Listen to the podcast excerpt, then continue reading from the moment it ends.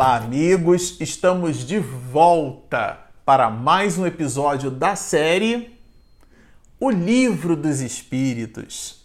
Este, o episódio de número 7. Bom, para você que está nos acompanhando no canal, nós estamos estudando a introdução do Livro dos Espíritos. Como dissemos em episódios anteriores, o Livro dos Espíritos tem uma introdução dividida por Allan Kardec em 17 partes. Então, se você é algo assim como alguém que nasceu de sete meses, isto é, algo ansioso, terá que acompanhar as explicações do mestre de Lyon nesta introdução, dividida em 17 partes, para depois penetrarmos nas questões que dão origem das causas primárias, que é a primeira quarta parte da obra, que começa com aquele clássico que é Deus. Mas até lá, até visitarmos as perguntas, as 1019 perguntas do Livro dos Espíritos, vamos precisar da introdução. Até porque, e é importante que se diga isso, a introdução é um prólogo, é uma síntese do que nós vamos encontrar na obra. Então, se a gente pula a introdução, muitas das explicações que vão dissipadas ao longo dos próprios comentários de Kardec, em cima da sequência lógica das perguntas feitas por ele, e muito mais em cima das respostas dadas pelos espíritos a estas mesmas perguntas, sem o encadeamento lógico da introdução, a gente não consegue compreender direito é, a dinâmica das perguntas e respostas. A gente depreende as perguntas, as respostas. Guilhom Ribeiro e Noleto Bezerra já fizeram o trabalho de traduzir do francês para a língua portuguesa. Não é nada disso. Mas a gente não vai entender a maneira pela qual o raciocínio de Allan Kardec se dá na sequência dessas perguntas, divididas em quatro tábuas ou matérias. Bom, mas por uma coisa ou por outra, lá no episódio passado nós estudávamos com o mestre de Lyon as observações que ele colocou no item 2 a respeito da palavra alma. Vimos as questões relacionadas a essa palavra e também vimos a importância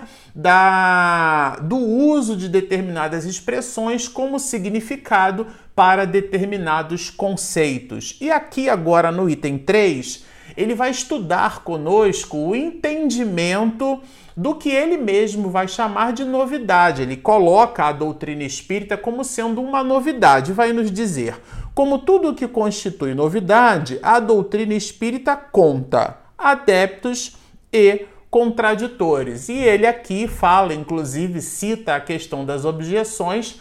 É importante lembrar que o pensamento filosófico do cristianismo expedido por Jesus na prática, de forma empírica, porque ele exemplificou o amor, mesmo esse pensamento augusto de Jesus, o Cristo de Deus, mesmo ele que dividiu a história é, do calendário e da humanidade entre antes de Cristo e depois de Cristo, por que isso? Porque o pensamento de Jesus foi tão importante na história da humanidade, a ideia do altruísmo, do amor ao próximo foi tão importante que nós dividimos o pensamento da história.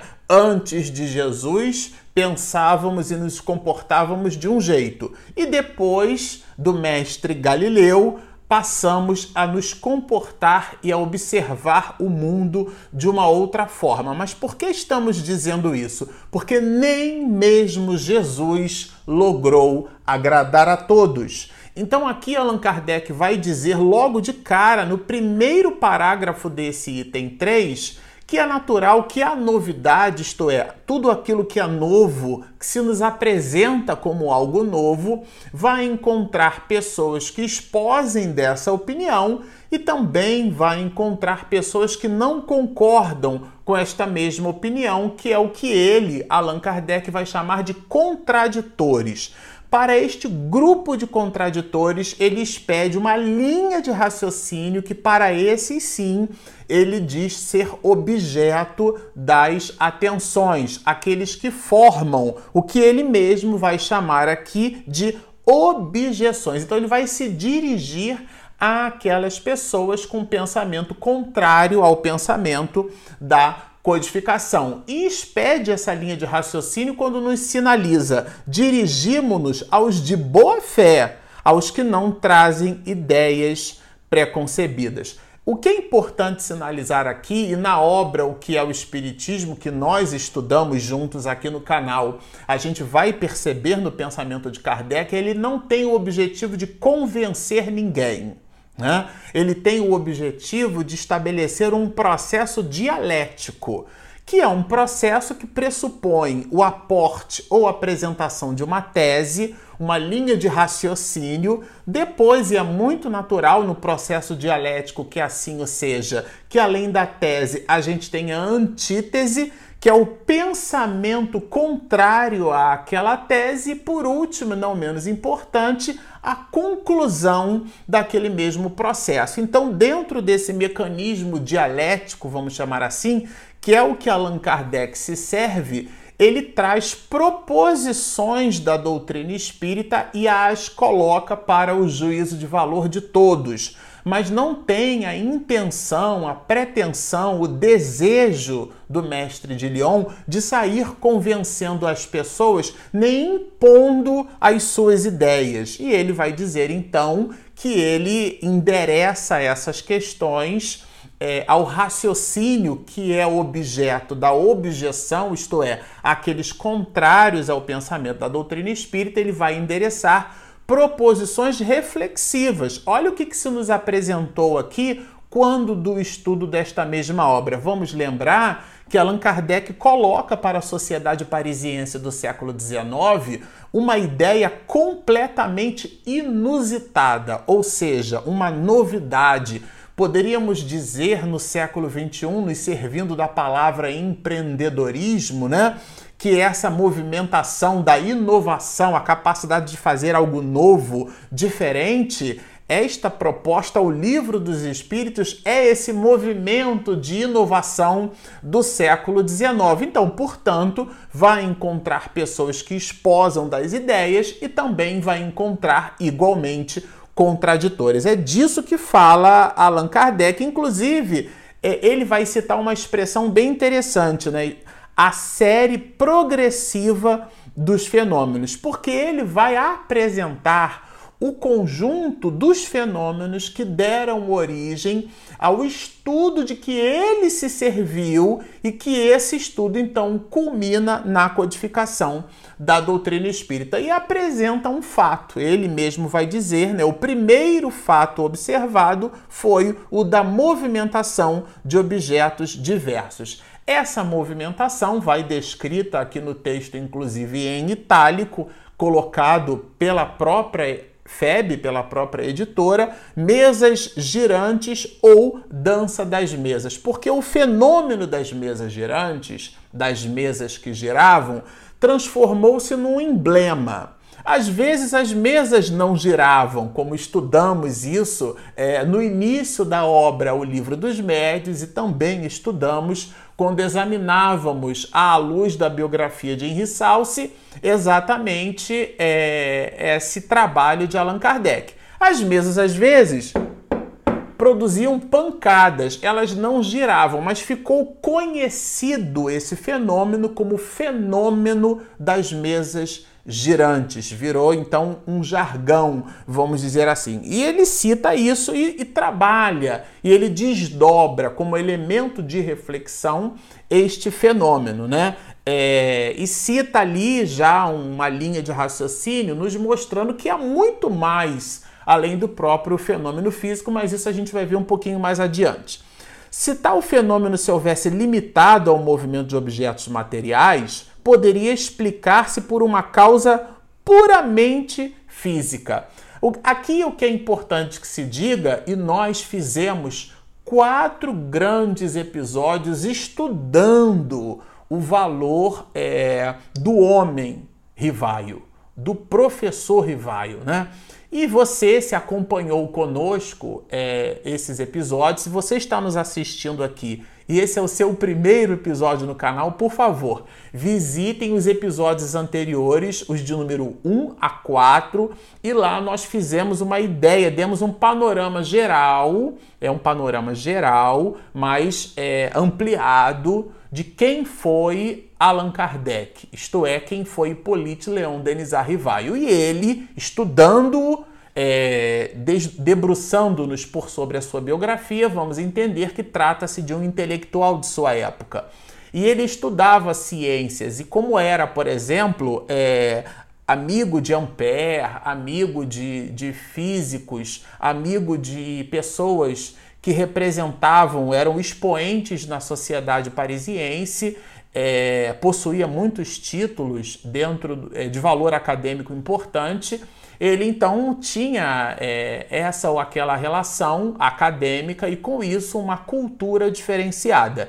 Nessa cultura, ele vai aqui entrever para nós a ideia de que aqueles fenômenos poderiam ser fenômenos puramente materiais, fenômenos elétricos, que são esses fenômenos estudados por ele no passado, antes de receber o convite para participar dessas reuniões e ele então entendia que poderia existir uma confluência eletromagnética que, por algum motivo, de uma ordem que tal ainda não explorada entre nós, ela produziria aqueles fenômenos. Vamos lembrar que há 200 anos atrás nós não tínhamos energia elétrica como nós temos hoje. Isso é bem importante que se diga os, as pessoas que apresentavam os fenômenos de arco voltaico em praças públicas eram chamadas de mágicos ou eletricistas. Então as coisas ainda estavam muito incipientes entre nós, né? E é exatamente dentro desse contexto que Allan Kardec vai dizer que poderia tratar-se de um fenômeno puramente simples. E ele dá o exemplo, dentro dessa dinâmica do eletromagnetismo, da pilha múltipla com o seu potencial na razão direta do número de elementos. Ou seja, cada um de nós é, teria uma energia potencial. E essa energia potencial, quando ele diz na razão direta, é que a soma é proporcional. Quanto maior o número de pessoas, maior essa energia potencial para a produção do fenômeno mecânico. Então ele começa dentro dessa linha de raciocínio. E isso poderia promover, nós rachoramos aqui, aquilo que vai se chamar de movimento circular, já que a mesa também girava, a mesa circulava. Então, por, por uma questão é, de spin eletrofísico, vamos dizer assim, aquela diferença de potencial no campo produzida pelo somatório das pessoas, cada uma delas formando uma pilha, poderia, como a gente faz com o induzido, quando a gente coloca um eixo e a carga elétrica no filamento vai produzir um movimento é, naquele eixo, que é um movimento destrócino ou sinestrócino. É fácil da gente entender isso. O, um ventilador quando a gente pega o, o, botão e a gente então preme o botão e a gente é, é, é, promove a passagem de corrente elétrica, quando aquela corrente elétrica visita o induzido, ele então ele vai promover um spin e aquilo vai gerar uma força motriz, por isso que a gente diz que é a, força mecânica, que é a força do movimento e a força motriz e essa força motriz é provocada por uma força inicial, que é a força eletromagnética. É, abstração feita aos detalhes desse assunto, isso aqui não é uma aula de física, é só para a gente ter uma ideia do que, que isso representa. Allan Kardec, então, produz uma linha de raciocínio parecida com essa, ou seja, as pessoas em volta da mesa poderiam produzir esse fenômeno circulatório, né? Esse movimento circular. É, só que aqui tem um ponto colocado por Allan Kardec. Ele primeiro então ele vai no fato, depois ele examina o fato. Contra dados e fatos não há argumento, porque o dado e o fato fala por ele mesmo, a coisa em si fala por ela mesma e a observação da coisa é o processo racional. Protágoras vai nos dizer que o sentido os sentidos obliteram a razão. Então nós analisamos de posse dos sentidos, mas raciocinamos por sobre aquele fenômeno, não nos baseando no sentido, porque o sentido pode obliterar. É essa a linha de raciocínio. Então ele apresenta o fato e depois do fato ele promove uma discussão racional sobre esse mesmo fato. Isso é ciência. Por isso que dissemos que doutrina espírita é um fato científico. Espiritismo não é ciência porque tem biologia, matemática, física, são ciências correlatas. Não há que se discutir. Mas quando trazemos o valor da ciência para o estudo da doutrina espírita, é porque Allan Kardec se serve de um método, que é o método científico. Então é aqui que ele vai dizer que o movimento, no entanto, nem sempre era circular. Ou seja, o efeito provocado, o efeito mecânico provocado à participação das pessoas, que poderia representar uma pilha, e, e, essa pilha, o conjunto da energia potencial dos presentes, provocaria ou facilitaria essa energia, esse deslocamento mecânico ele não se dava, vamos dizer assim, de forma circular. Aí aqui já começa uma questão, porque a manifestação não estava na razão direta daquilo que se esperava considerando a análise especulativa de que cada ser humano ali presente proporcionaria essa visão da pilha, né, como sendo fornecedora de uma energia e ela, a pessoa presente, uma das portadoras da sua própria energia potencial. Essa tese vai muito discutida por Anton Franz Mesmer, o pai do mesmerismo, que estudava esse magnetismo animal, essa capacidade de que nós possuímos de transfundir, de passar, de transmitir energia. E Kardec estudava estes mesmos processos, só que ele agora vai dizer então que o processo não era puramente circular e isso era objeto de reflexão entre eles, sobretudo quando vai nos dizer assim, ó, ainda aqui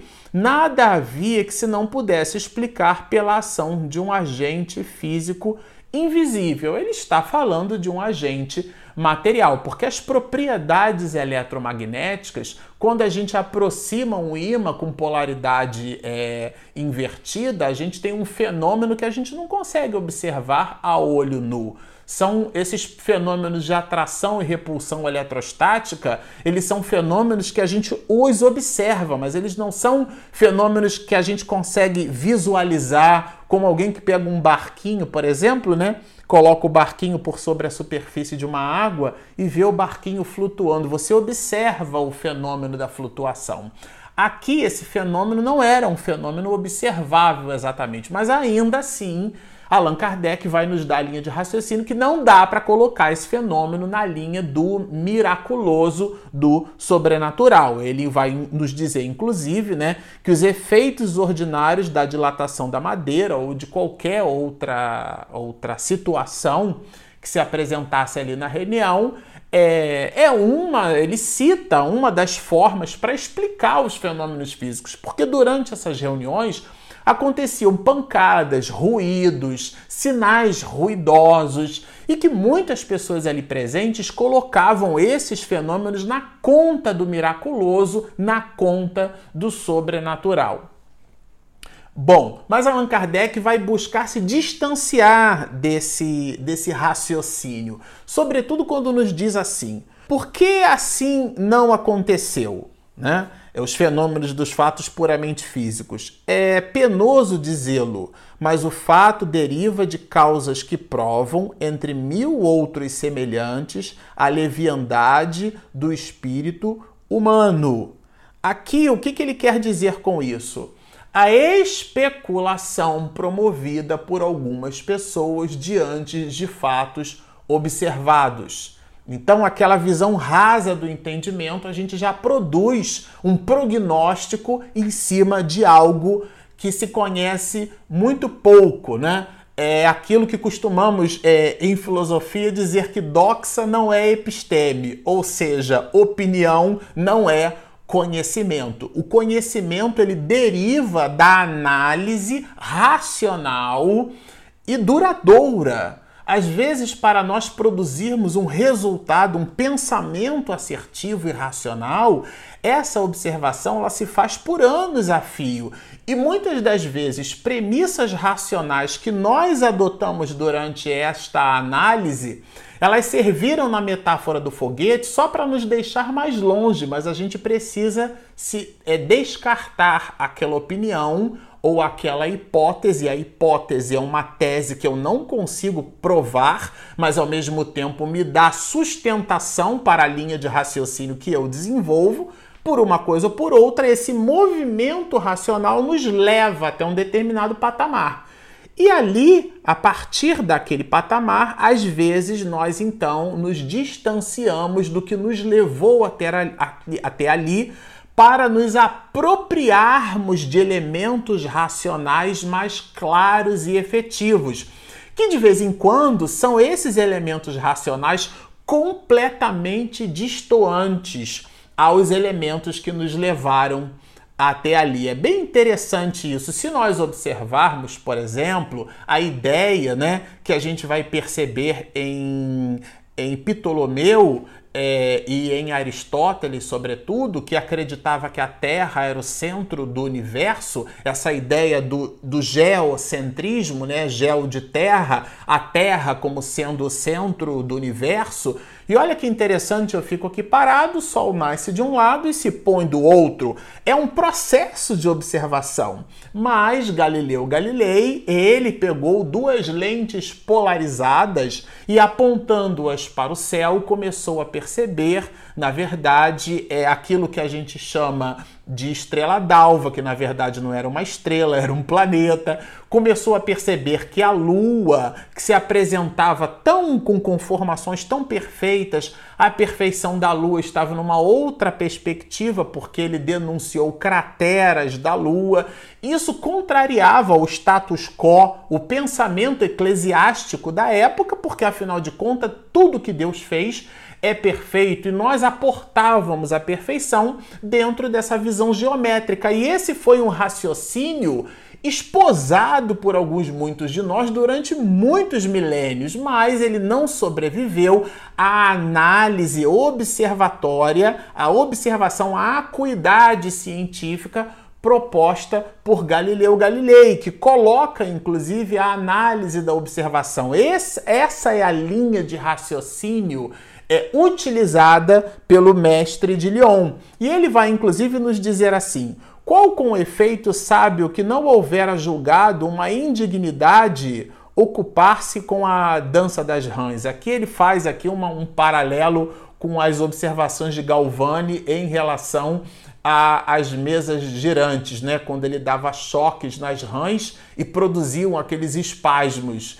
E esses espasmos musculares não efetivamente não denunciavam que a rã estivesse ainda viva. E era é mais ou menos essa a análise, a, compara, a comparação feita por Allan Kardec. Mas ele continua, olha.